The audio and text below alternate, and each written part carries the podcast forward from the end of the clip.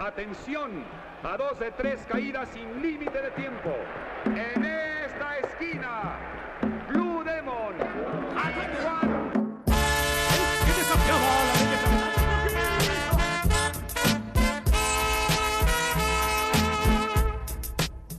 Opa, bom dia, Alex aqui. Bem-vindos a mais uma edição do Terceira Caída, nosso podcast sobre luta livre.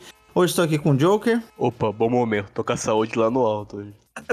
Não, tá você tá com uma voz até mais um pouco sensual hoje. É voz de radialista de AM. É, vou botar um reverb. Aproveitar que o Craig grava em duas faixas e botar um reverbzão na sua voz. Apareceu Oscar Ulisses lá. ah, mas é isso. Hoje a gente tá aqui para falar, como sempre, do melhor da luta livre. E essa é a semana do dia 18 de setembro. Acabou de começar a semana, então a gente vai falar do que aconteceu um pouquinho para trás e também se tiver algumas previsões. Vamos lá, Joker? Vamos.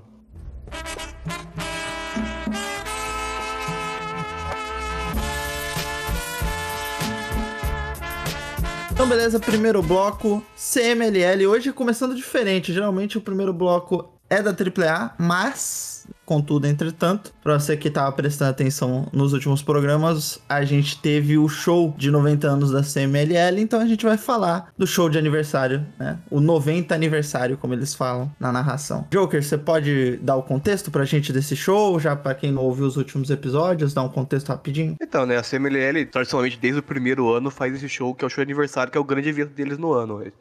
Lá, Comparando, seria a WrestleMania da CMLL, embora seja muito mais antigo que a WrestleMania. Exato. É, e obviamente é o show mais importante, costuma ter alta de apostas na alta principal do evento. E esse ano acaba que é o fechamento, como geralmente é esses grandes shows, é o fechamento do, do ano da empresa, né? Quando o capítulo final, e a gente tem aí, de fato, lutas que estão no seu capítulo final, como, por exemplo, o Templário com o Dragon Hall, que é uma field de um ano aí, mais ou menos, que terminou agora. Exatamente. Pra quem quiser saber mais um pouco das nossas expectativas, você pode ouvir o último episódio, apesar de o show já ter acontecido. Se você ainda não viu, ou se tomou um spoiler, mas quer saber o que a gente pensava que ia acontecer, vai lá no último episódio e ouve. E agora a gente vai falar desse grande show. Primeira luta foi Stephanie Wacker e Zilxis contra Las Chicas Indomáveis, que é- são compostas pela Ladiarotita e a Yuvia. A Stephanie Wacker e a Zilxis venceram essa dupla para se tornarem as novas campeãs mundiais de duplas femininas. O que, que você achou dessa luta? Cara, eu gostei bastante, acho que foi uma boa escolha de luta pra abrir o show. É, elas aplicaram um ritmo bem rápido, achei bem interessante os golpes que elas usaram. Teve um momento muito foda, que foi a Zilks usando o Spanish Fly pra fora do ringue na, na Juvia, que foi um puta golpe. É, fazia muito tempo que eu não via a Zilks usar esse Spanish Fly, então eu, eu achei bem divertido. Achei que espero escolher bem o ritmo que a luta devia ter, assim, foi um ritmo bem acelerado, até porque não foi uma luta tão comprida, então elas conseguiram apresentar bastante coisa nesse tempo menor, né? Então eu gostei bastante, acho que funcionou muito com a abertura do show, a plateia comprou muito a luta.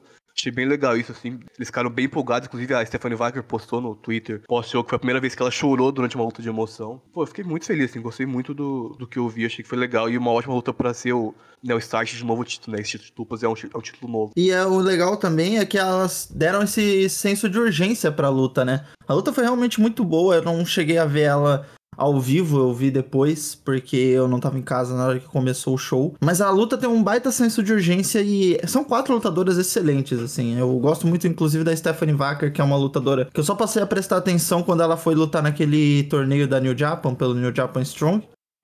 E, nossa, ela é uma ótima lutadora, cara. Eu acho que a Zeuxis eu já tinha visto lutar, então eu já sabia que ela lutava bem. Mas as quatro mandaram muito bem. E foi uma luta que mostra que uma luta de abrir evento deve ser, saca? Sim. Elas conseguiram pegar o peso do evento, que não, não é qualquer peso, né? Um show de 90 anos, e levaram como se não fosse nada, mas sentindo o que o evento deveria ser, que é grandioso. É, a CMLL foi, foi bem inteligente na escolha das quatro, porque além de serem as quatro melhores lutadoras do roster, são também lutadoras que têm muita química. Elas se enfrentaram várias vezes, tanto em singles quanto em lutas de dupla. Então era aquele jogo meio ganho, assim, se dando um, um tempo pra elas ali apresentarem, elas meio que se conhecem muito bem pra poder pra entregar um, um bom resultado. Sim, total. E antes da luta, a gente também teve o fantasma ali, né? É, o Fantasma é o presidente da comissão de boxe e luta, né? O pai do Santos Escobar, ele é o, pre- atual presidente da confederação, então ele sempre tá nos shows. Inclusive, ele é, tipo, a única pessoa que você vai ver em shows da AAA e da CMLL. Ah, eu não sabia que ele era presidente da comissão. Pra quem não sabe, no México tem realmente uma, uma comissão de luta. Hoje tem uma notícia sobre a, a comissão, algo que aconteceu aí que eles precisaram intervir. Caramba, olha aí, então fique atento.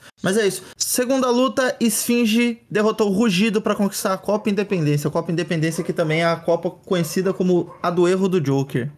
Joker que se apostasse em algum bet teria perdido todo o dinheiro de sua casa e de sua família, porque realmente errou tudo. Mas Esfinge derrotou o Rugido, Esfinge Inclusive tem uma máscara belíssima, veio com uma máscara muito bonita e fizeram um grande combate, cara. Também tava dentro das lutas que eu vi posteriormente e eu achei uma luta bem legal até. O que, que você achou? É, então, primeiro sobre as máscaras dele, eu queria dizer que o Rugido, ele. Eu, dar os parabéns pro Rugido, que ele quebrou um- uma maldição que o Rugido faz parte dos Depredadores, né? Que é, que é o, que é o grupo do Volador. E quando eles começaram, eles, eles começavam aparecendo invadindo lutas e atacando lutadores, usavam uma máscara branca, né? Aquela máscara branca de teatro, bem. Sei, sei, teatro grego. Isso. E, e aí, tipo assim, eles continuaram usando a máscara depois, só que o problema é que é, não combina com o visual deles. Nenhum lutador tem um visual que fica.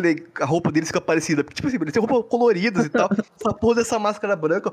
O volador até meteu um. um- uns brilhos prateados na máscara dele, mas continuava uma bosta. E o Rugido finalmente usou a máscara na cor da Ring Gear dele. Aí ficou muito bom, né, entrando com a máscara Não, ficou muito bonito. então, é, finalmente a maldição da máscara dos depredadores foi- acabou. Inclusive, quase todo mundo nesse evento tava muito bem vestido. É, Ring Gears muito Nossa, bonito, demais. todo mundo. Pô, a Ah, sunga do, do Esfinge tá uma putaria, cara. Sim, linda. A máscara dele também tava muito bonita. Quase todo mundo aí mandou muito bem nas suas roupas de, de entrada. E a luta em si foi bem divertida. Não- Talvez não teve, obviamente não teve o impacto anterior ou com as lutas próximas, mas foi uma luta legal. Acho que bem com cara de luta de luta livre mesmo, assim. Bem tradicional de luta livre, forma foi construída. Foi bem, bem como se espera de um.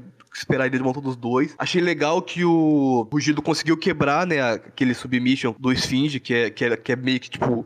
Ele quase se ele aplica, ele finish, ele, ele ganha a luta e ele conseguiu quebrar na primeira vez. É, O- não é submission, né? É uma, um pinfall, né? é um pinfall que ele, ele faz um submission e transforma num pinfall, né? Eu esqueci o nome. Isso, não, é muito, é muito foda. É, é alguma coisa com egípcio também, né? É, é, no, Nora egípcio, se eu não me engano. Isso, e é muito foda. Ele é tipo um figure four revertido e ele dá uma ponte, assim. E, e é isso, né? Parece que é um negócio meio bateu, pegou. Ah, não, não é um figure four. É como se fosse aquele Indian Deathlock que dá na perna. Isso. Aí ele faz a Aí ele pega, o cara tá de costas, ele vira o cara pro cara ficar de barriga pra cima, levanta, faz a. Caralho, é muito bonito, cara. É uma submission muito bonita. E, e ele, sempre que ele aplica essa chave, dificilmente o lutador consegue quebrar. Então, assim, teve uma carga a mais, assim, e o Rugido ter conseguido, né? Na primeira vez sair. Não, da- o público foi.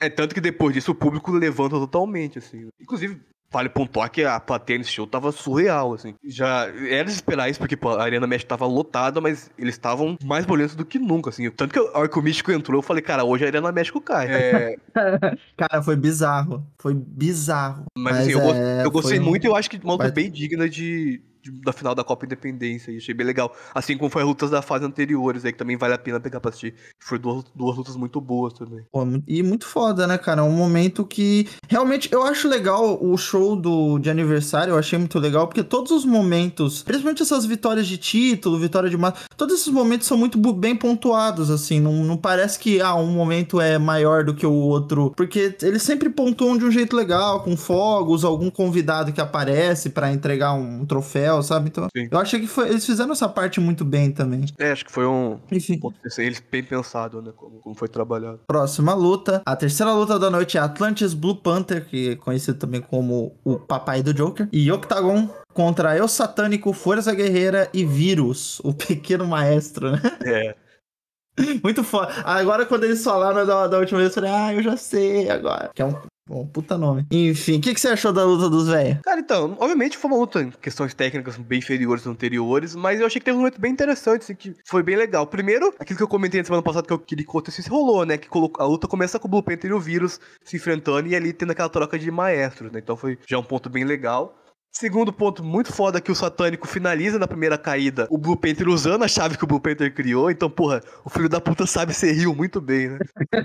Ele é foda, né? As duas primeiras caídas foram bem rápidas, assim, não te... foi como era de esperar, assim, sem muitos grandes acontecimentos. Mas a terceira eu achei uma, uma caída bem divertida, porque, primeiro, eu fiquei bem impressionado com o Octagon, fazia anos que eu não via ele tão disposto em numa luta Ele realmente foi no limite, assim, pra poder apresentar mais do que ele geralmente consegue fazer, então eu achei isso bem legal. E, e, assim, eles apostaram muito naquelas regras básicas de luta livre de rudos contra técnicos, ali na forma que se montaram, é, obviamente, dados os limites da física dos lutadores ali por conta da idade, mas e eles apostaram principalmente naquilo de, de, de colocar mais o Blue Panther e o Vírus, enfrentando porque são os que têm mais condições o Vírus é por ser mais novo que os outros lutadores. E o Blue Panther porque, de fato, é, um, é uma aberração da natureza. Enquanto ele ainda consegue lutar muito bem, apesar da idade. E termina com ele dando um mortal da rampa, né? Nossa, isso foi muito foda, cara. Quantos anos tem esse filho da puta? 60. Caralho, cara. Pô, isso é absurdo. Oi, e, rolou também amarrar a máscara na corda também, É né? verdade, rolou. que é muito foda. E, e, mano, é isso. Eu acho que essa luta, é o mais legal dela é que a, a- a luta do, do torneio, eu acho que ela é, é muito uma- o que seria uma apresentação de luta livre atual. Você fala, pô, apresenta a luta livre pra mim, sabe? Tipo, faz uma luta. Clássica, mas atual. Aí o cara faz é aquilo. E essa é clássica, clássica, tá ligado? Sim. Mano, é, é só, é só macaco velho. Isso é muito foda. Pô, o público tava doidinho, mano, por causa. É os velhos, cara. É muito legal ver velho lutar, não tem como. É, ele- eles têm muito carinho do público, né? Não são lenda à toa. Aí, ó, uma correção aqui, o Blue Panther não tem 60. Ele tem 63, e inclusive, ó, aniversário dele hoje, dia da gravação. Olha aí. Quer cantar 63. parabéns pra ele? De- Deixa, deixa em off. Mas, pô, parabéns, parabéns aí, porque, cara, lutar com essa idade não, não é fácil. Pouquíssimos lutadores é, fora do México conseguem, mas eu acho que no México isso parece ser mais comum, né? É, tem mais lutadores, tem essa carreira mais extensa, assim, né? O próprio Satânico aí é um, é tem uma carreira muito extensa. Óbvio, mas obviamente muitos deles não, não tão tão bem assim, mas o Blue Panther é uma grande exceção, assim, é um que tá... Quer dizer, eu tenho outro também, né? O Solar é um exemplo. Black Terry também, são caras que ainda conseguem manter um ritmo bom, apesar da idade. Isso é muito do caralho. Mais alguma coisa a falar dessa luta? Não, é isso. Quarta luta, a única luta que eu acabei não vendo, porque eu não consegui ver, não, não deu tempo hoje de ver essa luta, era o que faltava. Luta House Party, Lince Dourado, Samurai Del Sol contra Soberano Júnior e Titã. A Luta House Party venceu essa luta. O que, que você achou do combate? Cara, foi um, um spot fest sinistro, assim, impressionante a luta. Foi exatamente aquilo que eu esperava. Foi, cara, foi muito, muito bom, assim. As duas duplas funcionaram muito bem juntas. Teve um único bot ali do Samurai Del Sol, que inclusive ele tem que agradecer muito o Soberano Titã, que ele tava muito ligado, senão ele tava morto agora. Porque ele foi saltar da corda, ele escorregou o pé, e aí ele caiu direto, assim, e ele, como o Titã Soberano tava muito esperto, ele conseguiu segurar ele. Tipo assim, nem, nem aconteceu nada demais, felizmente, mas foi, então foi o único momento de bot, assim, mas também não atrapalhou nada. Foi uma luta muito, muito divertida mesmo. Gostei muito, e principalmente é, teve muitos quebra de expectativas, assim, quando você achava que a luta ia acabar, não acabava, assim, teve isso umas várias vezes durante a luta, foi bem legal. Fiquei surpreso com o resultado, porque pra mim não, não tem muito sentido a Lucha House Power vencer, mas acabou funcionando bem porque o público ficou com 30 vezes mais ódio do Rabana Brothers depois, porque já dois gringos ganharam agora, apesar do né, Luiz Dourado e o Samuel só tem uma certa relação com o México, ainda assim são estrangeiros, né? Então deixou o público ainda mais- muito mais irado com, com, com os gringos. E não, eu- parecia que o Rabana Brothers era uma facção criminosa. Então, e é pior assim, eles vaiaram muito quando o House Power venceu a luta e eles nem estavam de rudos. Ele só tava, só tava na moral, né? Só tava. Eu acho Mas- que esse, esse efeito teria sido um pouco amenizado se o. Não, pior, não, não, não, não. Confundi. Seria pior ainda, acho que se o Gran Metalik tivesse ali e fosse contra o, Máscara Dourada. É, não, acho que teria dado tanta diferença, não. Mas assim, essa, essa, pra quem curte Spotfest, essa é uma ótima indicação, assim, porque é luta totalmente desse estilo, assim, não para um segundo, é um monte de spot impressionante. Simelli podia dar um contratinho pro Luiz Dourado pro Samuel Del Sol, o Gran Metalik ia arrancar a cueca pela cabeça se acontecesse. Não, mas, ele ia. mas ia ser, mas ia ser da hora, porque, pô, eles obviamente funcionam muito bem dentro da- do CMLL, o Luiz Dourado ano passado lutou no, no GP, o Samuel Del Sol lutou desse ano, e essa luta eles foram muito bem também, assim, eles se, funcio- eles se encaixam bem com a, com o Cassemerelli, o público, apesar de ter vaiado eles no final, gostaram muito assim, deles durante a luta. É, e é um tipo de reação que confirma a habilidade dos caras também, né? Porque, querendo ou não, eles conseguiram tirar uma reação do público que é, vai, advém também da habilidade deles de lutar, né? Sim. Enfim, é, mais alguma coisa? Não, é isso. Quinta luta da noite, Atlante Jr., Máscara Dourada e Místico derrotou a Rabana Brothers, composto por Kevin Knight, Rock Romero e TGP. Essa aí eu vi.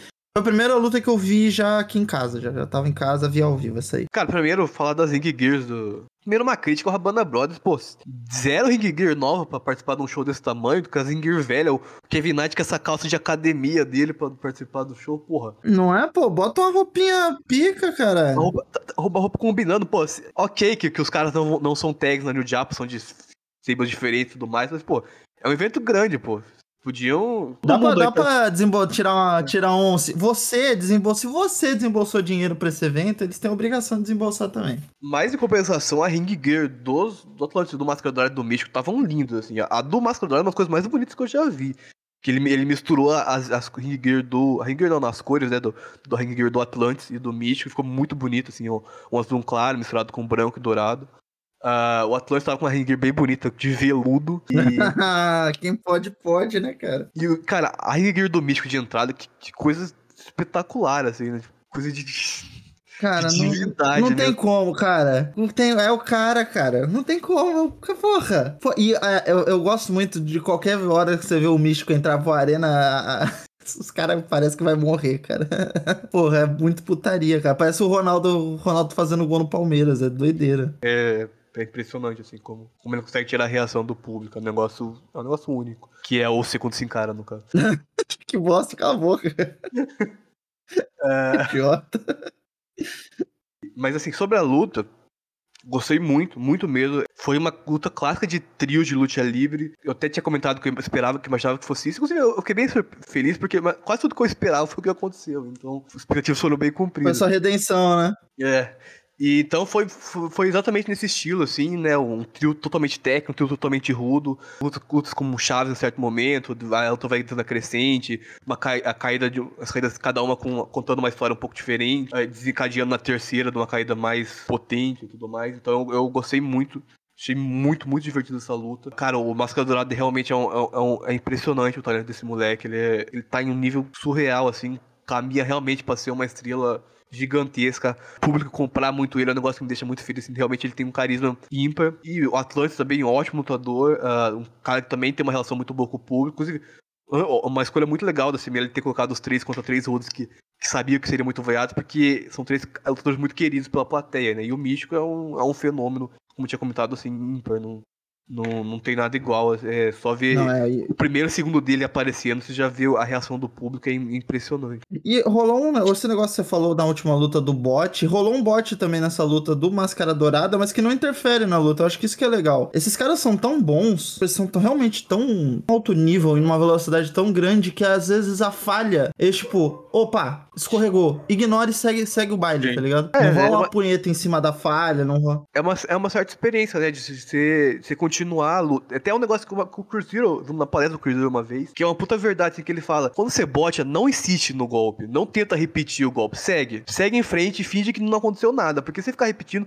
fica 30 vezes mais feio que aconteceu. Pô, por mais que a gente saiba que é, que é combinado e, e marcado, porra, aí tu, tá ligado? Tu isso é esfregar na cara e é meio que quebra um pouco a nossa suspensão de descrença, que por mais que a gente saiba do que tá falando e analise de uma certa forma, pô, é legal, legal sonhar, tá ligado? Sim. Mas, pô, cara, foi espetacular. E eu, eu gostaria de salientar que o Atlantis, ele usa a cueca por cima da calça, o que é o ápice de qualquer roupa. Foi é, herança de família, né? Cueca, pai pra filho. Isso é muito pica, cara. Isso é E- muito pica. Não tem como. Eu, por mim, eu só usava cueca por cima da calça. E ele que tem um total shape de lutador clássico, né? Ele é. Ele É, é, ele é, ele é quadradão, né? É, ele é parrudão e tal. Tanto que eu acho que assim, ele Foda. encaixou muito bem, assim, como, né, a segunda geração aí do Atlantis. Acho que ele tá cumprindo muito o papel do pai, assim, ele tem um estilo bem parecido com o pai também. Se mantendo legal o legado da, da família. E só pra. Eu não com- comentei pouco da Banda Bros, mas, pô, falar que, que os três também lutaram muito bem.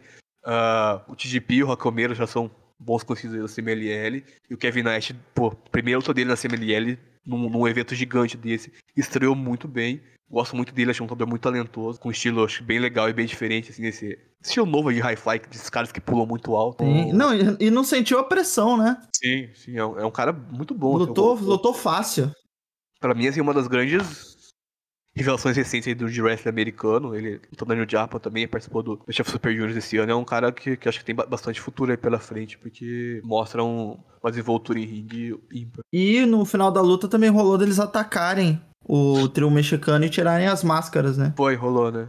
Como bons outros, eles foram lá e Pô, puxaram a máscara. é, é isso, né? É muito, foi é muito legal também. Pô, foi, foi, foi do caralho essa luta e... Cara, eu- esse evento foi muito legal porque não tem um ponto baixo, assim. É muito difícil realmente você fazer um evento em que você não tem um descanso que é necessário, mas você não deixar esse descanso como uma coisa chata, sabe? Então até os descansos desse evento foram legais, que a gente pode tomar, sei lá, a luta dos velhinhos como um descanso, mas foi um puta ponto alto também. Sim. Então é um evento muito constante.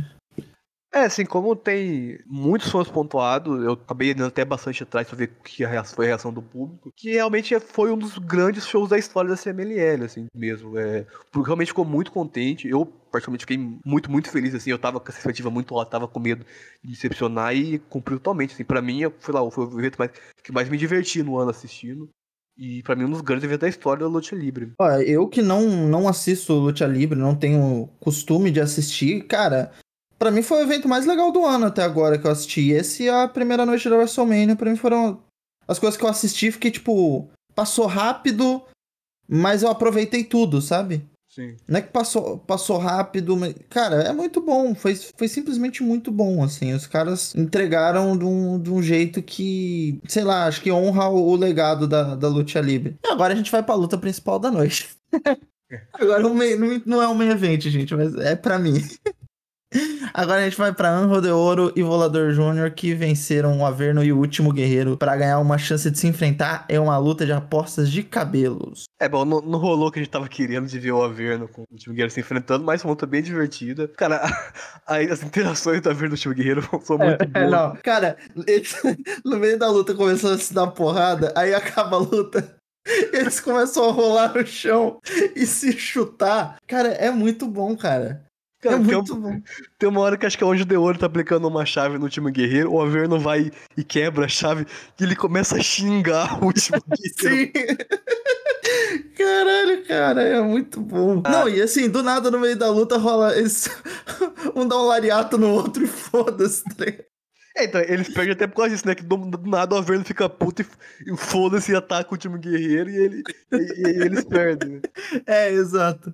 Mas enfim, o que, que você achou da luta aí? Ah, luta, como eu tinha comentado, que eu imaginei que ia ser mais curta, até porque realmente era né, uma ponte pra luta que teria sido logo depois, mas foi uma luta bem divertida ali, dentro do, do- desse limite de tempo que a gente teria. Eu acho que funcionou muito bem, acho que é, construiu bem o que a gente vira depois, também construiu bem as próprias rivalidades ali presentes. Eu acho que é inevitável essa luta do, do Averno e Time Guerreiro acontecer no, no futuro próximo, não sei se ser só no aniversário do ano que vem, se vai acontecer antes, mas eu acho que não, é bem impossível assim, ele não aproveitar isso, porque tá tá, tá, tá muito bem construída essa rivalidade, que é uma rivalidade recente, mas que tá já ganhando bastante calor, assim.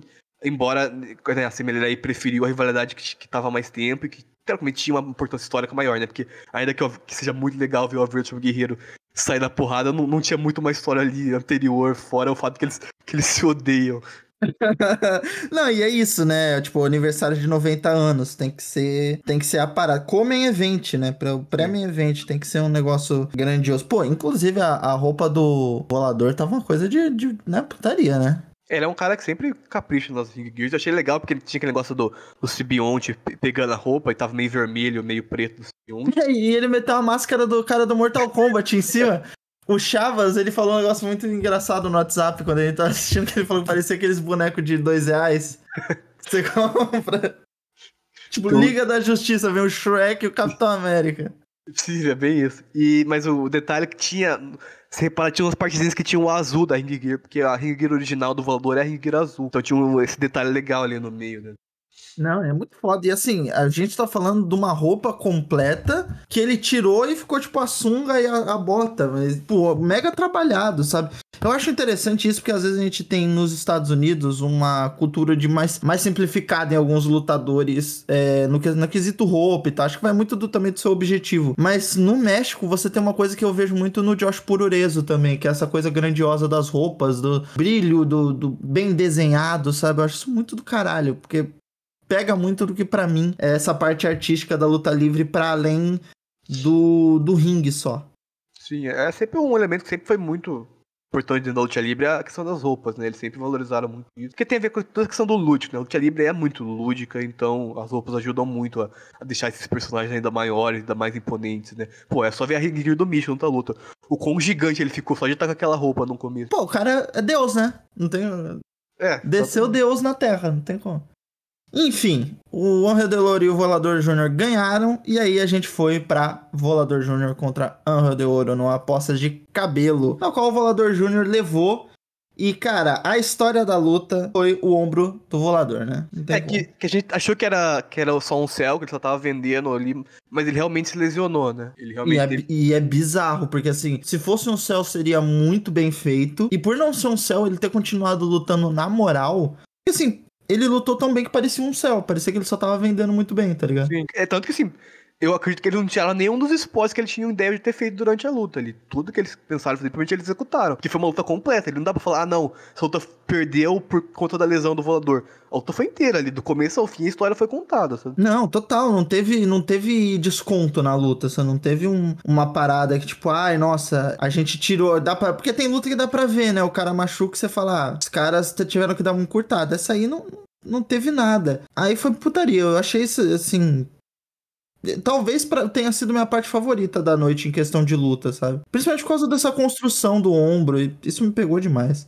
Foi a minha luta favorita da noite. Pra mim foi histórico, assim, eu via pessoas falando isso, eu tenho que concordar, assim, foi uma, uma atuação histórica do voador nessa luta, assim, o que ele fez ali. Acho que colocou, se, se ainda existia dúvida se ele tava no, no, num plantel de lutadores, lutadores lendários, assim, do Lucha Libre, pra mim, com essa luta ele conquistou isso, sabe? Porque, assim, o que ele fez ali, como ele conseguiu a, a interação com o público, cara, quando acaba a luta, a arena vai abaixo, assim, com ele vencendo, é impressionante. E a- eu fiquei muito impressionado, eu fiquei, eu fiquei emocionado de verdade, assim, quando terminou, porque acho que foi, foi muito bonito que, o- o que aconteceu. Assim, óbvio que eu não queria que o Volador tivesse lesionado, mas, querendo ou não, acrescentou muito a luta ali, a lesão dele, como ele conseguiu dri- driblar isso e fazer um espetáculo impressionante.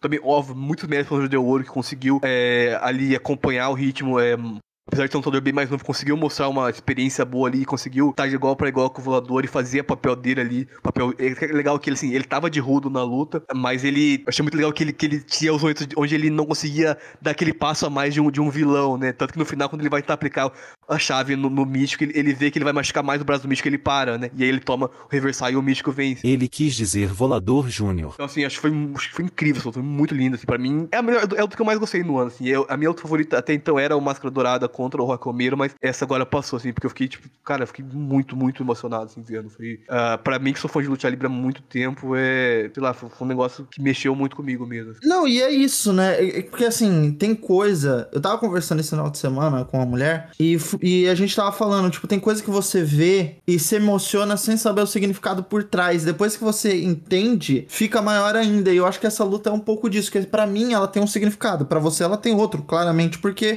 Você já acompanha a história, você sabe das coisas. Mas, cara, você vê essa luta e você sabe que rolou um negócio foda. Você vê assim, você sabe, tipo, não é que foi uma luta foda, você sabe que você viu história. Por mais que você não saiba a história, você sabe que você viu. E isso é do caralho, assim. E eles. É isso, todo o negócio da lesão, todo, toda a experiência do Anro de Ouro de não deixar a bola cair, né? Porque quando o cara, o seu parceiro de luta, que no caso, né, é um contra o outro na teoria, mas na prática são parceiros de luta. Então, quando seu parceiro se fode, cara, você tem que dar um passo a mais pra ajudar também, né? Você tem que fazer o dobro. E eu acho que tanto o volador se dobrou pra não deixar a peteca cair, quanto o de Ouro. Então foi um negócio Assim, fora de série, o que a luta do último guerreiro e do Averno teria sido divertida e que a gente pretende ver no futuro, essa, cara, essa aí foi, foi outro patamar de, de qualquer coisa, tá ligado? É, eu acho que assim, pra quem quer entender por que, que o volador é o, o Ace, né? O cara da CMLL, mesmo tendo que ser um cara como o místico que é tão popular com o público, essa luta é um, é um bom exemplo disso, assim. Ele é o cara da empresa, assim, ele é o cara que, que vai às últimas consequências pra entregar um bom show. Tanto que é só ver. Cara, o, o volador faz mais de 100 lutas por ano pela CMLL. É, é impressionante, ele é o cara que tá em todo show, seja dos, dos menores shows aos shows maiores. Shows independentes, tanto que a gente viu lá no evento da Big Lucha, que teve participação dos lutadores da CMLL, um dos caras que tava era ele participando do evento. E ele é um lutador gigante, que, não- Não. Se não se quisesse, não precisava estar participando de um show independente, de, um- de um- uma federação muito menor que a CMLL. Então, mostra muito porque que ele é esse cara. É Assim, eu espero muito que a lesão dele não seja séria. A CMLL postou uma nota hoje avisando que ele, que ele ia ficar fora dos shows dessa semana e que em breve eles. É, eles não estavam fazendo os exames e anunciar é, no. Provavelmente vai ser na coletiva de imprensa de quarta-feira qual que é a gravidade, se foi um negócio sério, se não é. Fica minha torcida aqui pra não seja. Inclusive, o negócio que eu descobri até por conta disso é que o voador nunca se lesionou na carreira. Ele tem mais de 20 anos de carreira. Caramba! Pra um, pra lutador a- a- high flyer é um negócio real, porque a gente sabe que os high flyers Não, lesionando muito mais e ele nunca teve uma lesão. pô, o cara não ter lesionado o joelho ainda é putaria, cara. É, não, é.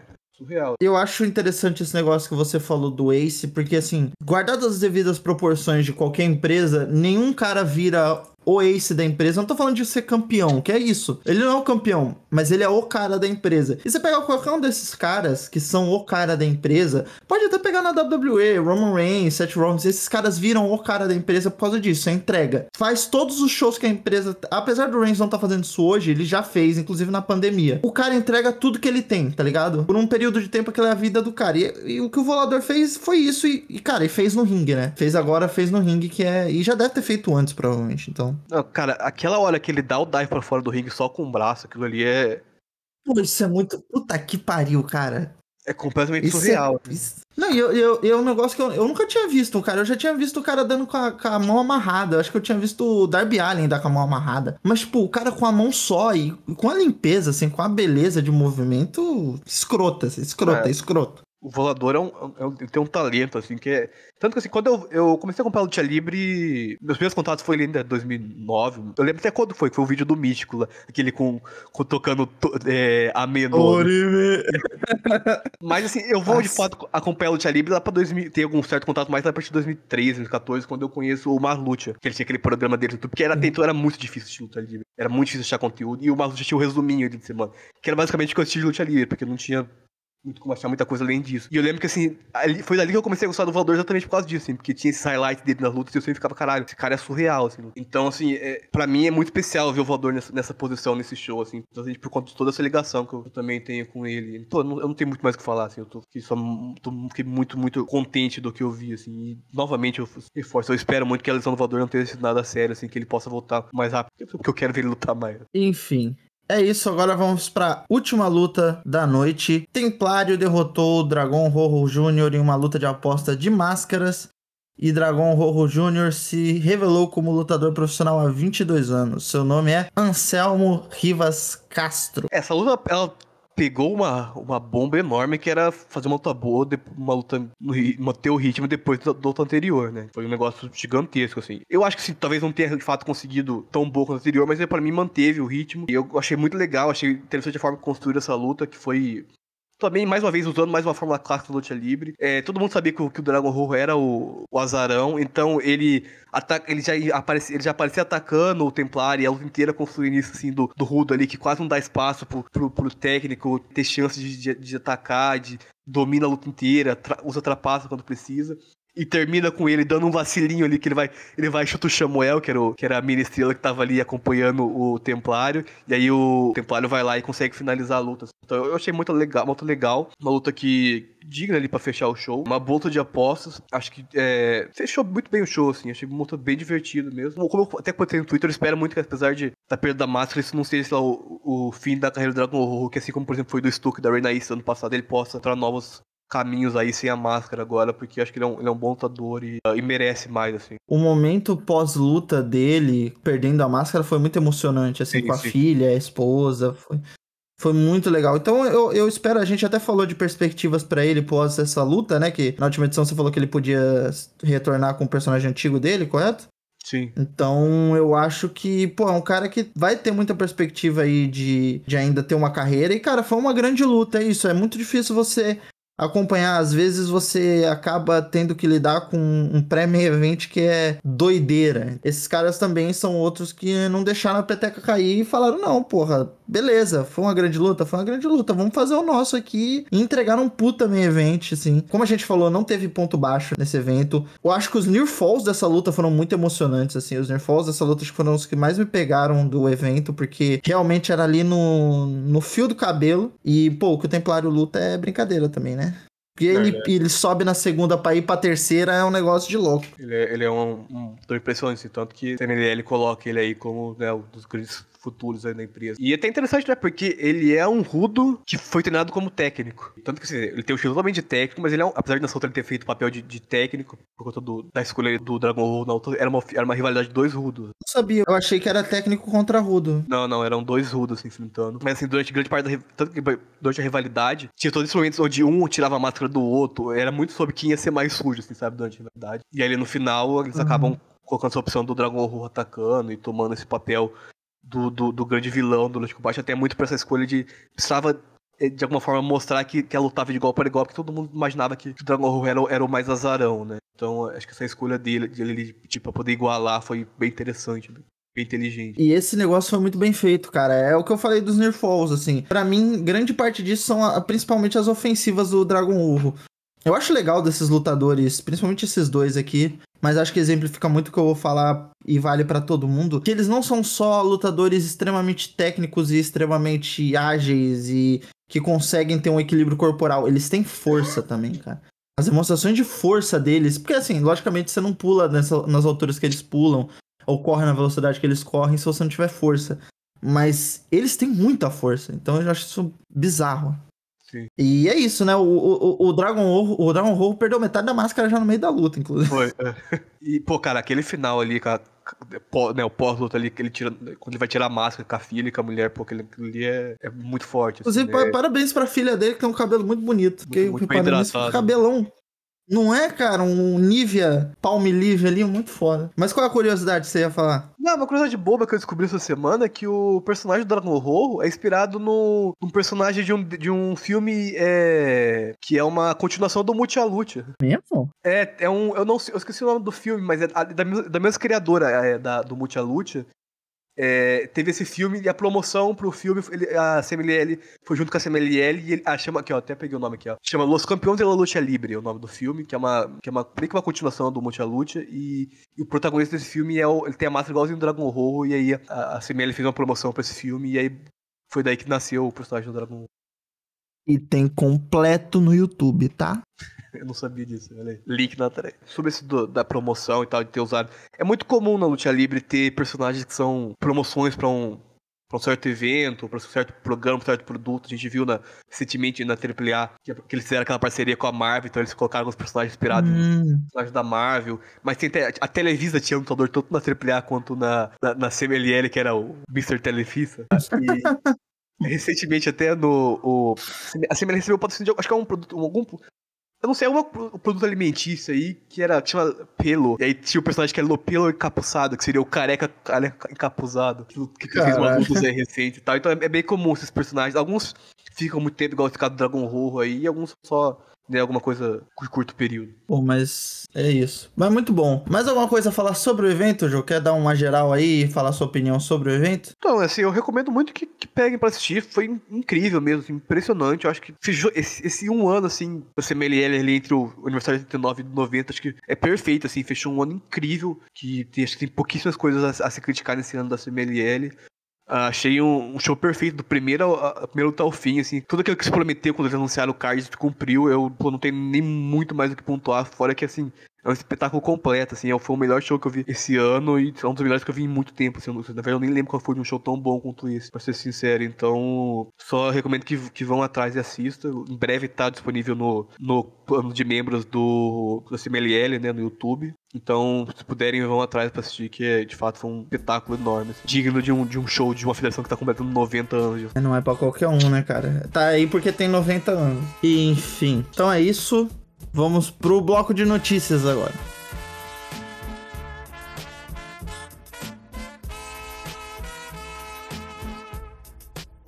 Bom, então agora vamos para as notícias. Primeira notícia da CMLL é que durante a coletiva de imprensa pré-show do aniversário da empresa, o lutador Atlantis falou que não tem planos ainda para se aposentar.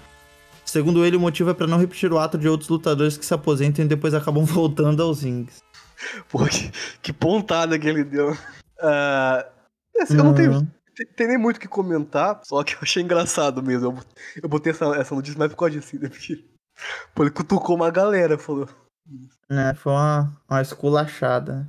Segunda notícia que na festa pós-show de aniversário, a CMLL, como prometido, apresentou sua nova microestrela, Kemalito, uma versão rudo do Kemonito.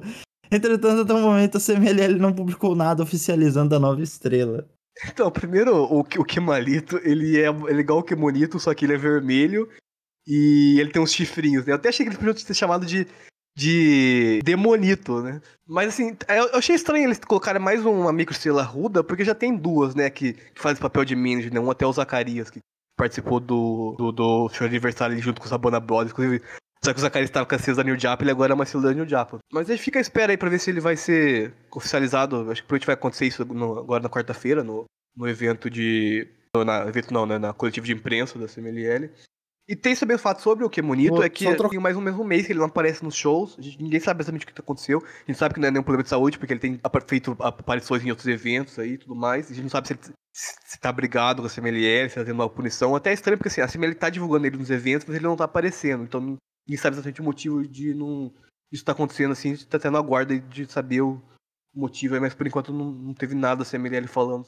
Enfim, terceira notícia. A CMLL divulgou o card para os dois shows que irá realizar na Inglaterra em conjunto com a Heavy Pro. O show da tarde consiste em Magia Blanca contra Levi Muir, Zack Knight, Rick Knight Jr. e Audaz contra Kid Lycos 1, Kid Lycos 2 e Sangre Imperial. Capitão Suicida contra Wide Boar. Subculture, que é o Mark Andrews e o Flash Morgan Webster, que eu não via falar dele há muito tempo. Contra Okamoto e Zandokan Jr. Titan contra Rob X. E no meio evento 37, Reeticeiro e Último Guerreiro contra Atlantis Jr., Michael Oku e Guerreiro Maia Jr. No show da noite, a gente tem Levi Muiri 37 contra Capitão Suicida e Guerreiro Maia Jr., Zack Knight, Rick Knight Jr. e Audax contra Sangue Imperial, Wild Boar e Okumura, Magia Blanca contra Rob X, Subculture, Mark Andrews e Flash Morgan Webster e o Titã contra o Kid Lycos 1, Kid Lycos 2 usando o Con Jr., Último Guerreiro contra Atlantis Jr. e no meio evento da noite, Reeticeiro contra Trent Seven. Os dois shows do Fantastica Mania UK acontecem no dia 23 de setembro. Pô, é, gostei bastante dos dois cards, cards bem feitos, é, achei legal as escolhas da luta, os bons casamentos aí entre o roster da CMLL e da, da Heavy Pro. Acho que os destaques aí ficam Titan vs Rob X, Rob X é um lutador é, britânico, mas que tem bastante influência da luta livre no estilo dele, então acho que vai ser um encaixe bem legal. Ah, gostei muito também dessa dos de trios da, da, da- do show da noite, que é o Mark Andrews, Flash Morgan e o Titã contra o dois laicos e o Zandokan, acho que vai ser bem legal, vai dar bastante fazer aquela química de Rudos contra técnicos, né, porque um lado tem, tem técnico, outro lado tem só Rudos, e acho que vai funcionar bem legal com os trios. Ah, esse, esse main event que é o... O cara, eu, cara, eu coloquei errado aqui, não é o Hitseiro contra o Trade perdão, é o Hitseiro contra o Michael Ku, falando até o título da Heavy Pro. Ah, olha, mas é um baita meio evento também. É, então, é, é, vai, ser, vai ser uma ótima luta, né? Obviamente o Hitseiro vai acabar perdendo porque ele não, não vão dar o título da Heavy Pro pra ele. Mas- De graça, assim, né? De É. brincadeirinha. não tá lutando na Triple A, né? Isso aconteceria. Mas, ah, mas obviamente vai ser um puta luta, né? Eu fiquei, e fiquei bem feliz de valorizar o Hitseiro desse jeito, assim, porque, pô, ele é um. Como eu já falei várias vezes aqui, ele é um lutador muito, muito habilidoso e esse casamento com o Goku vai ser. vai ser. Qual é, irmão? vai, ser vai ser bem legal. Assim, todo o card tá bem, bem bom, assim. É, bom trabalho assim, da Heavy Pro CMLL aí nessa, nessa, nessa escolha do card, assim. Achei que eles casaram muito bem, todos os lutadores. E eu tô bem, bem curioso pra assistir os, os eventos. Espero que até não demore muito pra sair, porque eu acho que não vai ter transmissão ao vivo. E por vezes demora pra liberar os Foi eventos. produzido pelo Sr. Super Dragon. É só. É, aí é só 2030. Mas, pô, cara, esse evento salientou uma coisa que me deixa um pouco triste. Que eu não sei mais nada de wrestling britânico. Caralho, cara, eu não conheço metade das pessoas aqui, eu não conheço mais. Pô, É, não, só, conheço, só conheço os velhos só. O da Bertrand, infelizmente, ele deu, ali nesse período de 2019, 2020, ele deu uma queda grande, né, cara? Com aquela trifeta de... NXT UK. NXT UK, o, o, a pandemia e o speaking out ali, deu uma destruída forte, assim, né, na- na- nesse cenário britânico. E eles estão se reconstruir agora. Tanto que até Ataque, por exemplo, que era uma federação bem grande na época, tá voltando. Porra, E- eu gostava muito do ataque. É, então eles estão voltando agora. O Marquinhos, inclusive, né, que é o dono da, da Ataque. E a Subculture é uma tá, é dupla bem legal e que era dos lutadores mais veteranos. E chega a ganhar o título É. da Impact, né, de dupla. Sim, não, ganharam, ganharam. Lutando contra o Bullet Club, inclusive, né? Foi, né? Nessa- Sim. Enfim, ótimas notícias aí, ótimo bloco, pô, quase um podcast inteiro sobre a CMLL agora. E sem, sem intervalo, já vamos pro bloco da AAA, pra gente não perder a característica de três blocos no podcast. Então, notícias da AAA com reverb. A primeira é que o UON, que é o Wrestling Observer News, ou ganhou, né, se você falar inglês. Eu sempre achei que era ganhou quando eu comecei a... a... Falava UON. UON o que, caralho? Então, eu sempre achei que era isso. Então, o Wrestling Observer noticiou que a última gravação da Ring of Honor, o mega campeão da AAA, Eli Rodeli Vikingo, parece ter sofrido uma lesão durante a luta e precisou de ajuda para sair do ringue. Até o momento, a AAA não veio ao público falar sobre o caso, como é de costume que esse filho da puta. Vale lembrar que o Vikingo disputa o título de mega campeão contra o Commander no próximo sábado, dia 23, durante as gravações para o programa semanal da AAA. É, então, é difícil ter muita opinião, porque a gente, né, é, o, o Tia até tweetou isso no- quando saiu a notícia da CMLL da, da lesão do voador, ele falou assim, pô, imagina se a CMLL decide não anunciar se o seu principal lutador tá lesionado à véspera de ele ter uma disputa de título. Não é? Imagina que doideira, rapaz. Então, é difícil saber se é, foi sério ou não, espero que não seja. O Vikingo, como a gente até comentou, tem... É bem costumeiro ele ter essas mini lesões, então espero que seja, se for uma lesão que seja mais uma dessas pequenas. Ah, e que não seja nada grave, né? Que ele esteja bem. E... É, mas, mas eu acho que assim, se for o caso, era bom o Vikingo dar uma dar um- uma pausa e tratar as lesões, né, cara? Porque Ah, parece que tá sendo meio recorrente isso. É, já é, ele tem tido um número grande de lesões mesmo, assim, talvez de fato seria interessante. Eu, eu lembro do um- uns anos atrás, que ele comentou que ele, quando ele teve uma parada, que ele tinha, lá, tinha umas 36 lesões pra, pra tratar. Ah, é, não, tá total. E o cara volta melhor, né? O cara acaba voltando. Talvez no começo sem ritmo, mas, pô, o corpo, depois que sabe que já pode fazer algumas coisas e não tá com certos impedimentos, o cara acaba ganhando até mais confiança que antes. Então... Sim. Mas é isso. Agora vamos pro próximo bloco.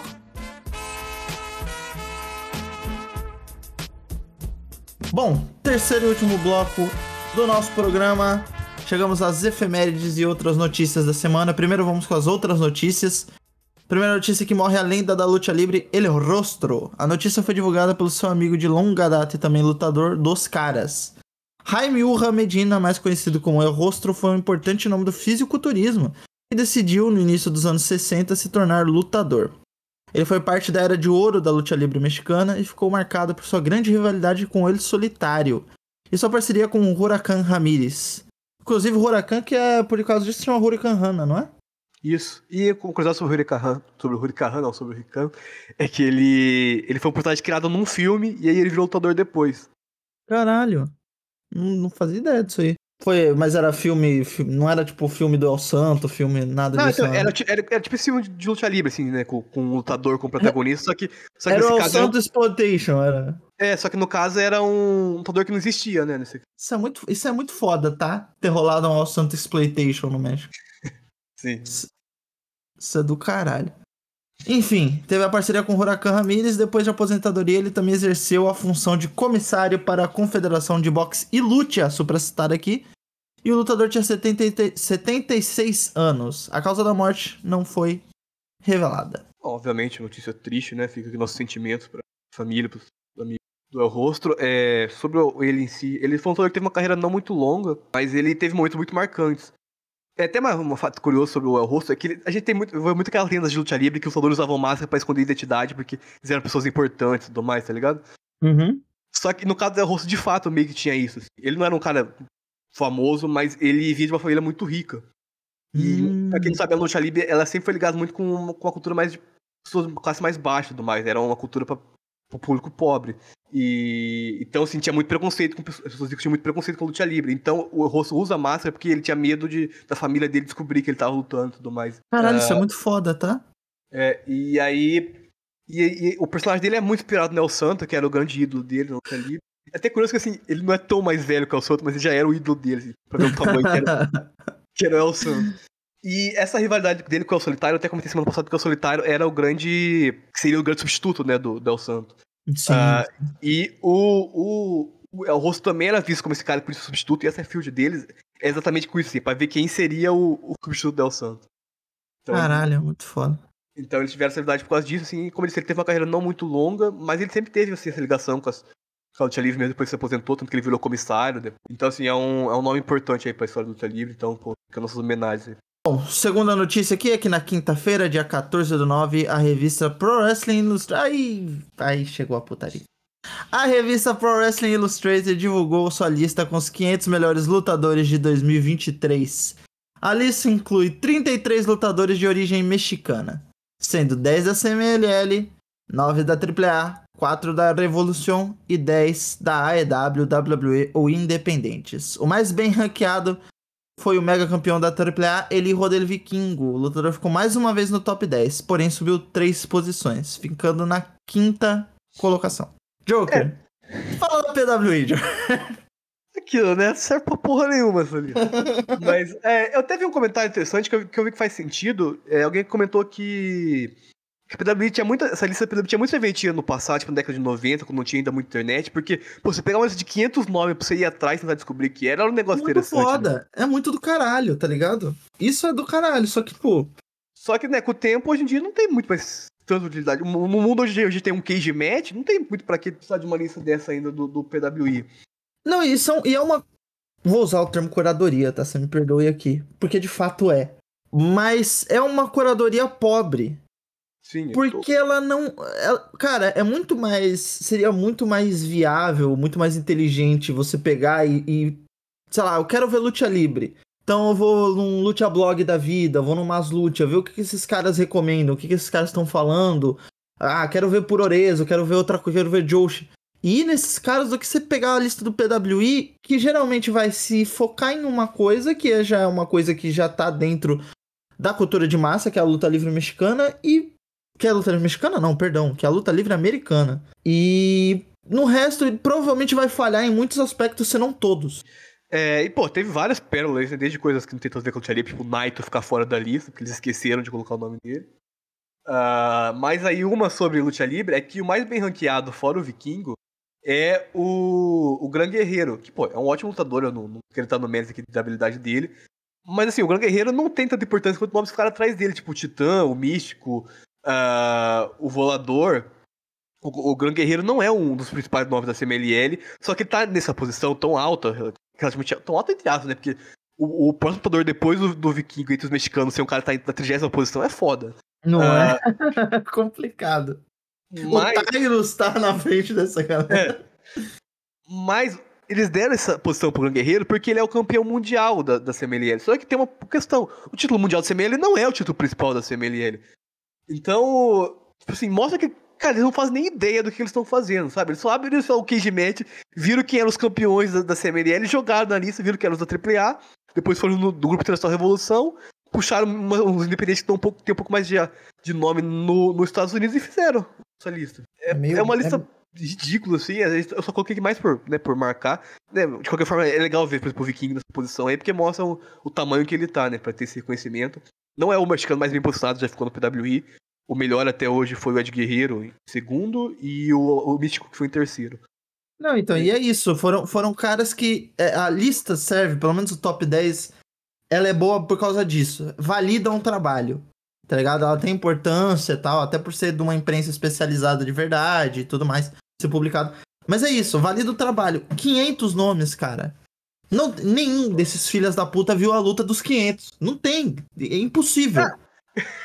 Eu eu lembrei de mais uma pérola relacionada com o Lucha Libre, que o nome do, do Rick Marvin, lutador clássico do Lucha Libre mexicano, tá? Botaram Rick, Martin.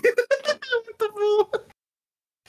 Cara, você tem noção que o Rick Martin entrou na, na lista do PWI e o Naito, não? Cara, surreal essa lista. Ai, cara, a vida às vezes ela é muito boa. Puta que pariu.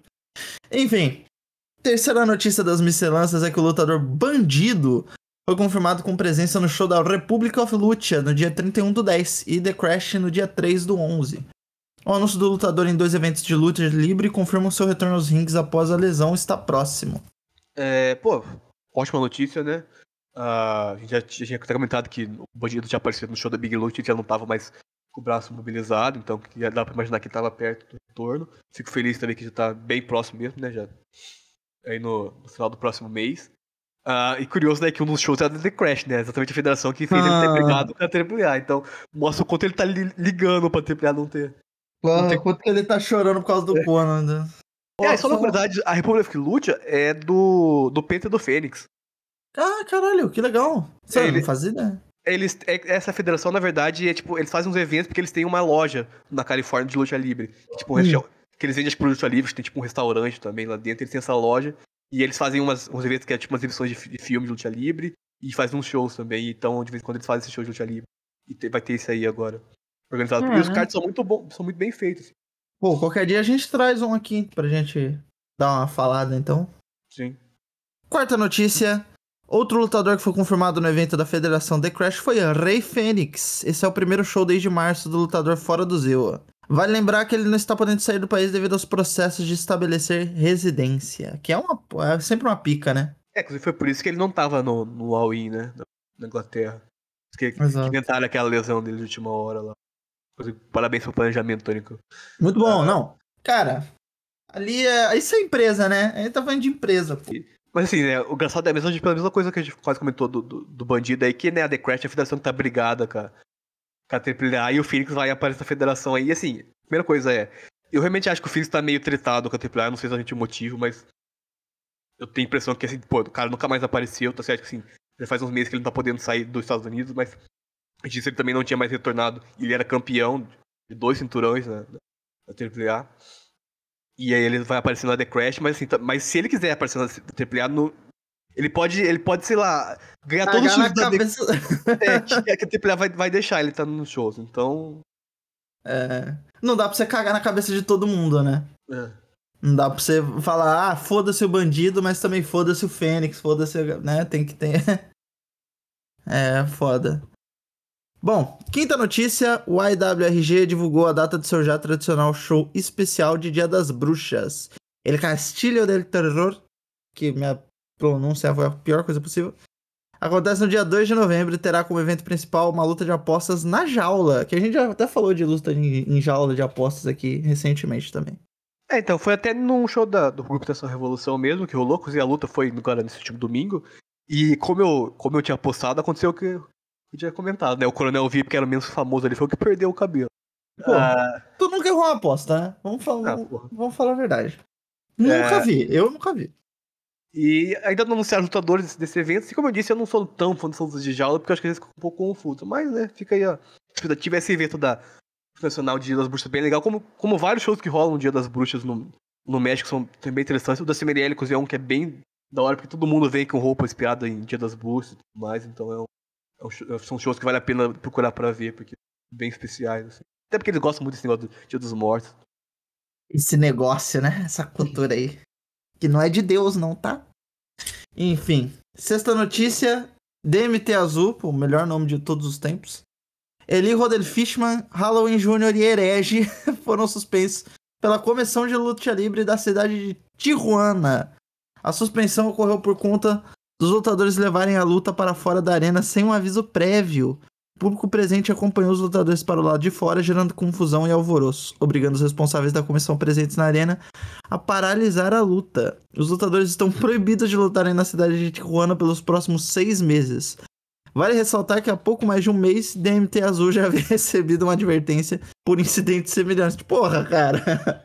Então, eu, eu cheguei a ver o vídeo de- dessa luta. Tem um, não tem um vídeo da luta completa, mas tem um, tipo, um highlight, assim, momentos. E assim, eu não, eu não consegui ver nada demais, assim. O público tava fora mesmo, mas não, não tinha bagunça, a galera tava normal. Então eu não entendi muito se aconteceu realmente alguma coisa a mais que não aparece no vídeo. Ah, mas assim, é, a comissão tá fazendo meio que o papel deles ali, né? De, de garantir a segurança do evento. É, é meio foda pensar que os caras estão suspensos de lutar, né? Por seis Em meses numa né? cidade. Ah, Aqui não. Aqui tu não vai lutar, não. mas é isso, eu não tenho nem muito pontuar, eu trouxe mais. Eu, eu trouxe, é eu trouxe mais pela. Por ser um fato curioso aí, pra, pra gente ter um certo conhecimento de coisas que acontecem na luta livre aí sobre, sobre a comissão e tal, aí tá, por que ela existe, por, o que, as- que ela faz, né? Então, esse tipo de coisa que ela. A comissão de luta livre é uma das coisas que a comissão de luta livre faz, né? Que é, que é, que é fiscalizar os eventos. Sempre tem um comissário, esses shows que são um pouco, são um pouco mais. Obviamente, não todos os shows, porque tem, sei lá, quantos shows por dia de luta livre no México. Não dá pra estar É. em todo. Mas esses shows mais, com um pouco mais de relevância sempre tem algum comissário ali pra ficar, pra ficar averiguando o evento. E então, às, vezes acontece esse tipo de coisa, ele tem que intervir pra poder. É, a gente coisa. tem. A gente tem a exemplo disso, às vezes, nos Estados Unidos, as comissões regionais das cidades, né? Sim. Que geralmente é uma comissão de boxe, né, que, que faz o, Exato.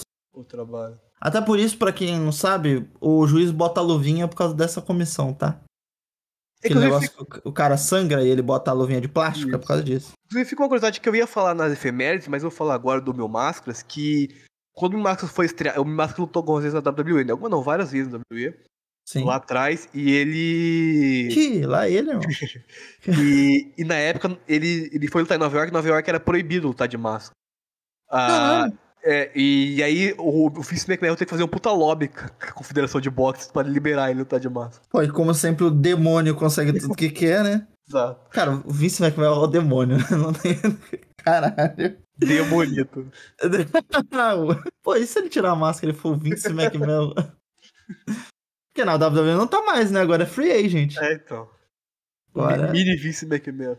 Mini Vic. Pô, e última notícia aqui das outras notícias é que a prefeitura de São Luís de Potosí divulgou a realização de uma premiação de luta livre. O evento vai acontecer no dia 21 de setembro e tem como objetivo comemorar os 80 anos da luta livre na cidade. A premiação terá as seguintes categorias: melhor lutador e lutadora, melhor trio, melhor dupla, melhor rudo e melhor técnico, melhor lutador exótico, melhor lutador aéreo, melhor árbitro, que é um prê- prêmio muito legal inclusive, e lutador revelação. A votação para decidir os vencedores foi realizada com lutadores e promotores locais que fazem parte do sindicato de luta livre do município.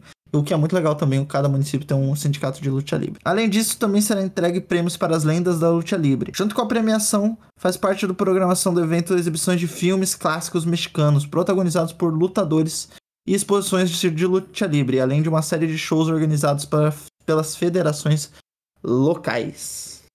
É, Eu, eu peguei essa notícia exatamente igual semana passada, aquela notícia do evento lá que, que durou 12 horas, mas por, porque isso é uma notícia legal mesmo, assim, de comentar, pra, ver, pra mostrar um pouco da dimensão da luta livre no México. Assim, né? Porque, cara, imagina que é uma cidade fazendo uma premiação de luta livre. Não, é muito do caralho. E, e, e ainda salienta essa, essa questão de cultura de massa, cultura acessível da luta livre, sabe? Sim. Inclusive, eu tava, tava pensando, né, recentemente aí no, no Twitter, é, nessa semana rolou um tá rolando um papo sobre elitização de futebol, e eu acho que é um espaço que a luta livre poderia tomar, pelo menos em alguma forma, sabe? Esse espaço de cultura de, de, de povão mesmo. Porque eu acho que tem tudo pra isso, tem a questão de torcer e tal, e acho que encaixa muito bem nisso, de cultura acessível pra qualquer um. Sem dúvida. É, óbvio, você tem que criar um produto que, que gere mais identificação, né, com o público. Você fazer um produto muito americanizado fica difícil, né? Agora, se você cria um produto que esteja mais ligado com, com a cultura do país, é, é- é- obviamente é uma ótima ponte, né, pra, pra gerar esse tipo de. Essa, essa ideia, né? Sim, sim, totalmente. Enfim, e agora vamos para as efemérides da semana. Há 45 anos, Mil Máscaras derrotou El Halcon em uma luta de apostas de máscara. Então, assim, primeiro que essa luta não é muito boa, é uma luta rapidíssima que rolou no Japão. E uma curiosidade, o Mil Máscara e o Alcon tiveram uma luta de aposta no ano anterior. As lutas Oxi. valeram, valeram. ma- Não, pera, então. Aí que tá, aí que tá a pegadinha. Ué, Era muito, era muito comum os lutadores terem mais luta de aposta de máscara com os lutadores- que perderam, porque como a luta foi no Japão e era pô, 45 anos atrás, ninguém fazia ideia que o Alcon tinha perdido a máscara. Então, pô, ele foi pro Japão de máscara e perdeu de novo lá pra poder ter um evento grande. E isso acontecia muito, assim, no, de, tanto em evento fora do, do México quanto no México mesmo, assim, de, de lutadores que, que, per- que perderam a máscara mais uma vez, tipo, num, num lugar grande e depois foram perder em federações menores, em eventos menores. O, o Damian Six Six, ele, Sim. até, ele tinha um personagem mascarado que era o Ultraman, que inclusive era uma, era uma, era uma cópia do, do, do personagem, né, de Tokusatsu. E ele Sim. tem para usar essa personagem quando ele vai pro Japão, ele quase recebe um processo. caralho. E, e aí ele. E aí ele, quando ele volta pro México, ele perde essa. Ele fala que ele perdeu essa massa de Ultraman tipo umas 30 vezes. É, e é isso, né? Não era sem internet, sem, sem tanto acesso, pô. É, o que os caras faziam na época dos territórios, né? Sim. que perdi, disputavam título várias vezes e, tipo, perdi o título mundial em Cincinnati. Pô, mas eu vou pro Texas? No Texas eu sou campeão mundial. No Texas eu ainda não perdi. Então vou lá perder lá, tá ligado? Então é tipo, e o mesmo título, era nem o título da Sim. outra região. Às vezes ele ia. Porque dava, dava BO com algum outro promotor, então isso é muito legal. É, a- é a mesma fórmula. Eu- hoje em dia eu acho que imagino que não aconteça mais tanto isso, mas eu lembro de um exemplo relativamente recente que o Superfly, ele, que é da AAA, ele perdeu É, não confundir com o assassino. É, não. O... Ele perdeu a máscara pro. pro. Nossa, fugiu o nome. Pro Aerostar. No evento Sim. da AAA, ele tava em rivalidade há um tempo já. E aí, na luta underground, ele também. Ele continuou lutando de máscara pra- e ele teve uma rivalidade com a Sexstar e ele perde a máscara pra ela na luta underground também. Pode escrever, pode escrever. Inclusive, Lute Underground, saudades. A LKS prometeu que ia ter um podcast de Lute Underground aqui no WrestleBR e até agora nada. Promessa, né? Promessas, promessas vazias, senhor Lucas Gomes. promessas vazias. Coitado, é um dono de casa, não tem tempo pra porra nenhuma. Enfim, próximo efeméride é que há 35 anos Henrique Vera derrotou The Killer, não a banda, para se tornar a segunda vez campeão mundial de leves. Então, essa luta não tem registro, mas tem várias lutas do Henrique Vera com o The Killer que tem, e são lutas muito boas, porque são lutas de um nível técnico, assim, absurdo. São lutadores bem habilidosos. O Rick Vera é um lutador, assim, porra, ímpar no luta livre. Ele nunca teve tanto destaque, talvez até por não ser um... Por não ter um personagem muito simples, assim, né? Ele era um... Pô, é um cara que chama Henrique Vera, sabe? Tem um cara que chama The Killer, Mil Máscaras, é o Alcon e tem o Henrique Vera. então, o, o Paulo Diego, né? E assim, ele não tinha nem personagem. O personagem dele era um, era, ele era um cara usando um macacão preto. Mas ele, ele tava muito bem. Tanto que ele chegou, a ser campeão mundial no México. Ele lutou muito tempo no Japão, também fez vários torneios no New Japan. Participou do, de um dos primeiros Geon Climax. Ele foi o primeiro mexicano a participar de um Geon Climax, na época nem era Geon Climax o nome ainda. Acho que era Sim, World, World League o nome do evento. Então, Isso. pô, é, vale a pena conferir o trabalho do Rick Vera. Ele é um lutador muito habilidoso. Procurosas dele com o The Killer são todas muito boas. Eu vou até deixar, deixar uma delas aí no, na thread. Pô, é isso, né? O problema da era sem SEO, né? Não tem, o cara não pensava que, pô, vou procurar Henrique Vera no Google. Achei 250 mil resultados de volta. É, tem acho que um ator, um cantor que chama Rick Vera. Também quando você precisa, você nem acha o nome dele. É, foda. Há 25 anos, o lutador Extreme Tiger fazia sua primeira luta. Tá, eu quis colocar essa efeméride aqui porque eu gosto muito da Extreme Tiger. Eu acho que ele nunca teve, tipo, tanto reconhecimento quanto ele merecia. Porque ele foi importante pra duas. O Extreme Tiger, ele é muito relevante pro estilo hi-fi atual que a gente tem no México. Assim, essa passagem que a gente teve ali no- na metade do século eh, 2000 ali é, é tem muito a ver com ele. Assim, ele foi um cara que revolucionou muito, trouxe muita coisa diferente. A gente tem hoje caras como o Rio Viking, o Commander, o Máscara Dourada, é muito é, inovador. E também ele foi um dos primeiros lutadores de deathmatch mexicano. Ô, louco. É, e sempre fazendo lutas muito boas de alto nível. E eu acho que o Extreme Tiger, disse, acho, acho que acho que o Extreme Tiger nunca teve um reconhecimento quanto ele merecia, embora ele tenha uma carreira bem longeva já e to- quase todo quanto é lugar, tanto no México quanto fora, foi, já foi lutador até do Impact, chegou a ser campeão né, Next Division no, no Impact.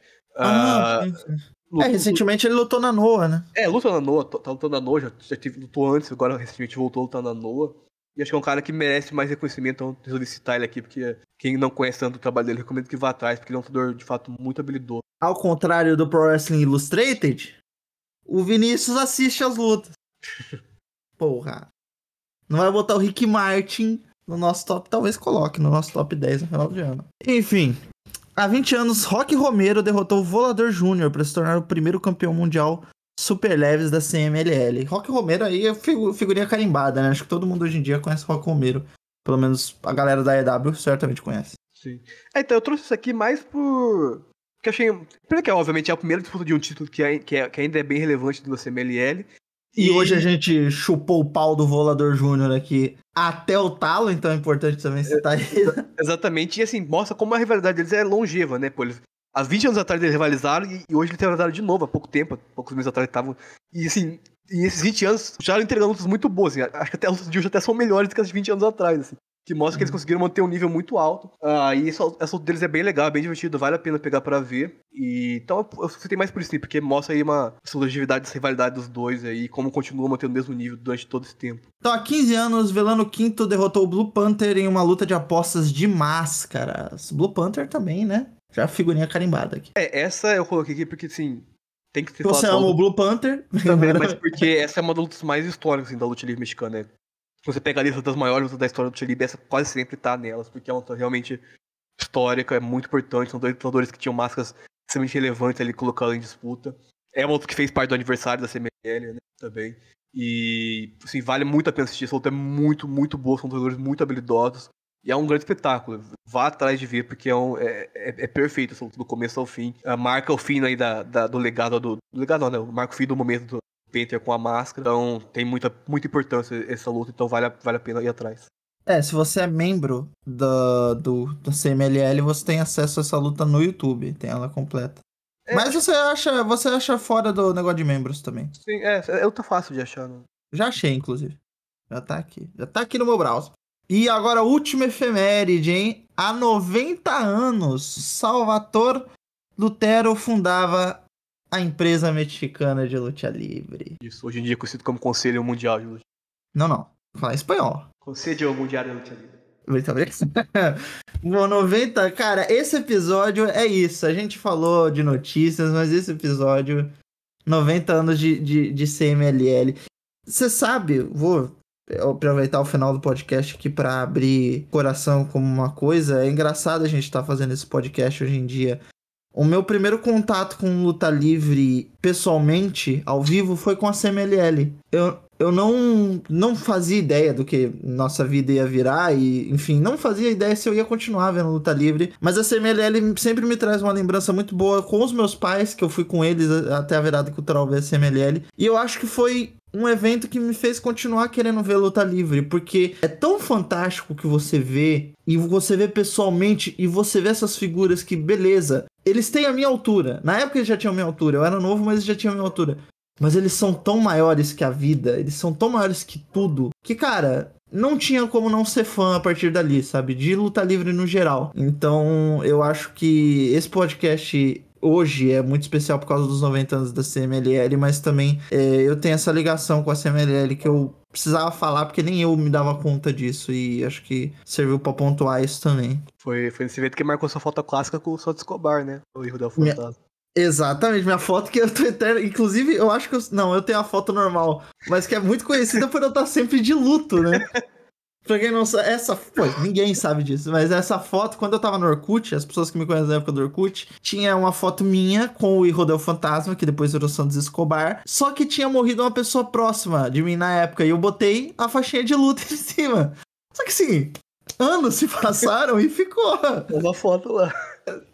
Eu tô sempre de luta até hoje, pelo, por quem? Pelo Santos Escobar, talvez, não sei. É, então, só pra terminar sobre a CMLL, é bem legal de vida. E ele nasceu numa, numa, região rural do México, e como muita gente nasceu na região rural, esse fato é muito foda. Sabe o que aconteceu com ele?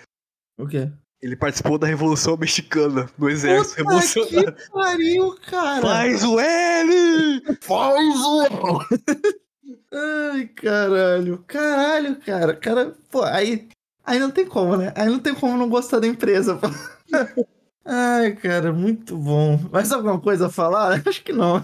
E aí ele, ele, ele começou a morar numa cidade perto da divisa ali do, do México com os Estados Unidos, perto do Texas.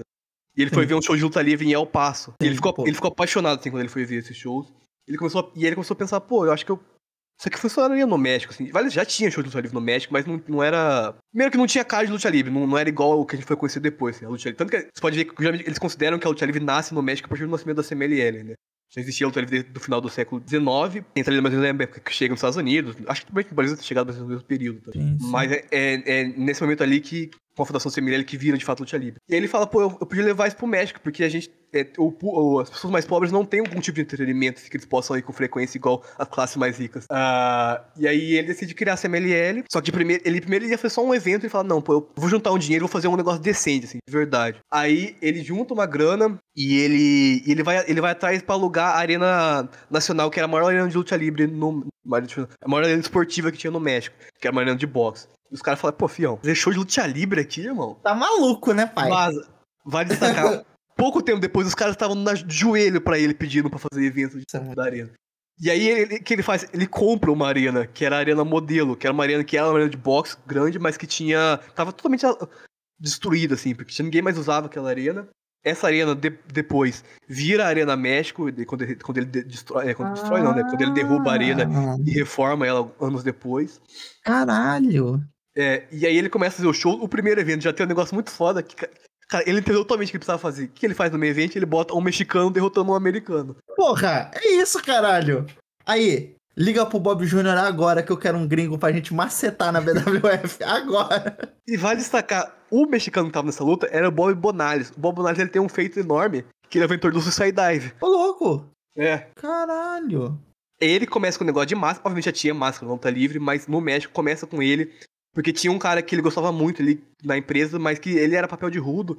E ele achava que a imagem dele estava muito já marcada como rudo. Ele queria transformar esse cara num técnico. E aí ele bota a máscara nele. E aí ele virou. Acho que é o Mascarado o nome do personagem. nome bem criativo. Nossa.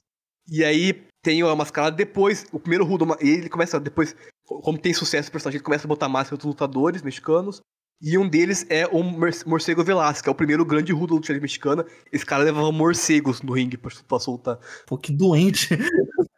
e tem uma história muito maluca que, assim, o, pra poder mostrar que ele era realmente muito mal, ele enfrentou um lutador que tinha um olho de vidro. Aí ele combinou com o lutador Ah, Dele, não. chu- dele chutar a cabeça do lutador e na hora o lutador jogar o olho de vidro pra parecer que ele tinha chutado tão forte que o olho tinha pulado pra fora. Porra, tomar no cu. Pô, esse cara sabia o que tu fazia, né, cara? E, aí- e aí o morcego é, Velasquez, ele usava máscara e ele teve uma field com o Otávio Gaona, que era um, um dos principais técnicos da época, que era pô, o grande mocinho, assim, ele, que é um cara bonitão. E aí, a primeira luta de apostas na luta livre é, é entre esses dois, que é o Gaona apostando o cabelo contra o morcego apostando a máscara, o morcego perde. Não, é- verdade, não é a primeira luta de apostas, porque eles tiveram esse desafio, e aí o, o, o Salvador, pra poder dar um pop pra essa luta, o que, que ele fez? Ele botou o morcego derrotando vários lutadores de nome da empresa em luta de aposta. O próprio Bob Bornales, que era um dos grandes nomes da, da CMLL, perde o cabelo pro morcego numa das lutas pra promover essa luta que depois ia ter depois com o, Gaona. É, e é, é muito legal isso, né? Que também ele não, não se prendeu ao fato de que ele queria que fosse a primeira, né? Acho que nem, nem tinha essa noção, né? Tipo, pô, vamos hypar essa porra aí, né? Exatamente. E depois, um pouco, depois, um pouco tempo depois disso, quem surge na CMLL é o Santo. E, Ah, aí esque- aí esquece. e só pra pontuar que o Santo não surgiu na CMLL já com destaque. Ele, ele surge, ele, ele vem pra CMLL junto com, com o irmão dele, mais velho. O irmão dele consegue ganhar destaque, mas ele não. Tanto que ele muda de personagem várias vezes e ele não conseguia gerar interesse nenhum do público. Bizarro o personagem do Santo, mas ele de fato não, Uhum.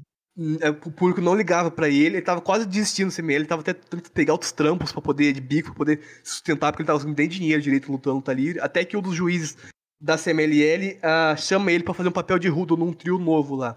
E pede pra ele escolher um nome, ele escolhe o nome El Santo, porque ele queria essa ideia de um vilão que tivesse nome de, de santo, sabe? Tipo, o, cara, é- o cara é um santo do mal, sabe? Então, ca- sim, porra, isso é muito foda, cara. E, e assim, o, e, só pra contar, o assunto tava tão mal, assim, financeiramente na época, que a máscara do assunto é tão simples, assim, não tem poucos de- detalhes, porque ele não tinha dinheiro pra compra- contratar um mascareiro bom pra fazer a máscara dele com detalhes. E virou a máscara, né? É, A máscara do El Santo é, o, é, o ar- é, é arquetípica, praticamente. sim. E nasceu porque ele não tinha dinheiro pra pagar uma máscara mais decente. E aí, o Elson começa a ganhar destaque como rudo, e ele ganha destaque tão, tão forte, assim, o público começa a ficar tão impactado com ele que o, que o Salvador Terra fala, pô, eu preciso transformar esse cara num, num técnico, porque ele é muito grande aqui dentro, ele tá ganhando muito destaque com esse personagem.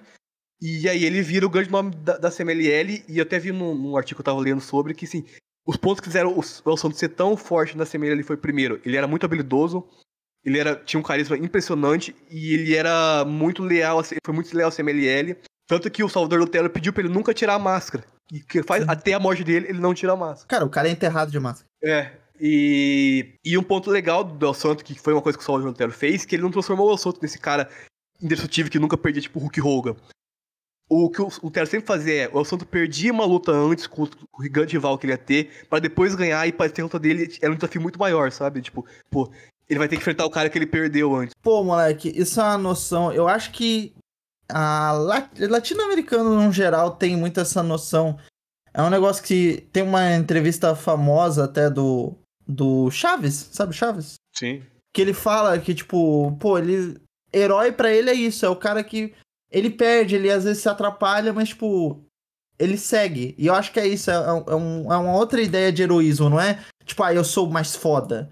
Eu sou o picão. É tipo, caralho, eu vou me fuder, porque na vida você se fode, mas. Né? Vai seguir tentando. Isso é muito foda. E a história do El Santo, né? Pelo que você falou aí. É exatamente isso. Pô, muito do caralho, cara. Eles só são o maior personagem de todos os tempos, né? Da luta livre. É uma. É o deus da luta livre. Temos um episódio? Temos um episódio, hoje eu falei muito aí, eu até tive que dar uma corrida aqui pra resumir a história da CMLL. Essa é a versão resumida, mais- hein? É, a gente pode contar mais história aí durante outros episódios, dep- dependendo das efemérides aí que rolar, dá pra falar mais. Que é é uma história bem legal aí. Inclusive tem um mini pocket podcast que eu não sei se. Acho que o Vini nem acabou nem dando continuidade, mas eu acho que ainda tá no ar. Ele começou um podcast e o primeiro episódio foi sobre luta livre, né? Sim, eu participo desse episódio, eu faço uma. Exato, exato. Até por causa disso mesmo. Então, se quiserem é, ouvir, depois se você puder deixar na thread. Sim, deixa, pode deixar. Então é isso, gente. Muito obrigado pra quem ouviu até aqui. Sei que o episódio de hoje ficou maior que o de costume, mas espero que vocês tenham se divertido. A gente se divertiu gravando, apesar do calor. Tá um calor do caralho. Meu amigo, caralho.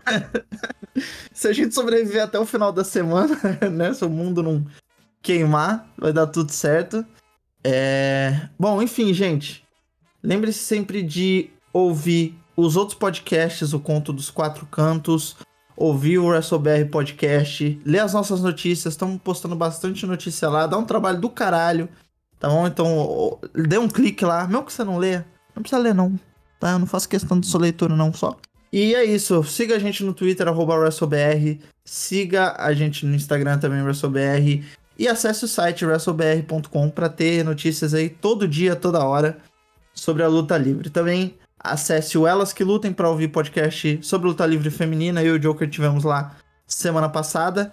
E ouça também e assista o Central Wrestling do nosso companheiro Vini. E o Joker é o arroba I hate Anarchboy no Twitter, se você quiser ver a thread. Sempre quando tem lá o episódio postado no Twitter, logo depois vem a thread, se você procurar ali, é ficar fácil de achar também. Joker, seu recado final. É isso. É, siga os parceiros aí, olha lá atrás de mim depois e a gente se vê na próxima semana. Beijo. Beijo, gente. Até mais. Falou! Falou!